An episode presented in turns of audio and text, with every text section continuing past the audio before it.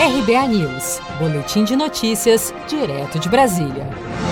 Com excursões proibidas desde março em razão da pandemia de Covid-19, o baixo fluxo de turistas e romeiros no Santuário Nacional de Aparecida, no interior de São Paulo, tem causado prejuízos ao comércio religioso do município, que depende quase que exclusivamente das excursões vindas de todo o país. Para que se tenha ideia, neste feriado, os comerciantes locais relatam ter vendido menos de 10% do que foi comercializado no mesmo período no ano passado.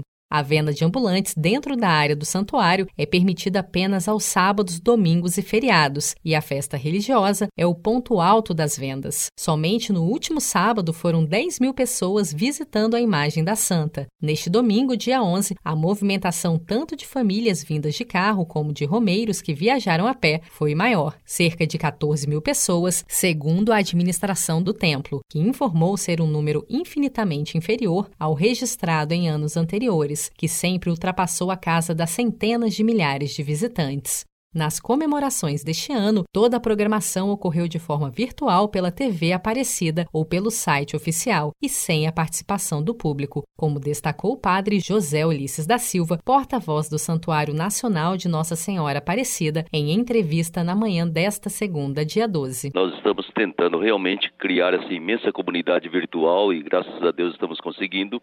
E a celebração da festa ela está sendo feita tendo em vista principalmente essa comunidade virtual que se estendeu e cresceu muito durante esses últimos meses. Então, às sete horas já tivemos a Santa Missa que é dedicada às crianças. Vamos ter agora uma missa solene dentro da Basílica Nova, é, celebrando então como momento principal, presidido por Dom Orlando Brandes, da festa de Nossa Senhora Aparecida.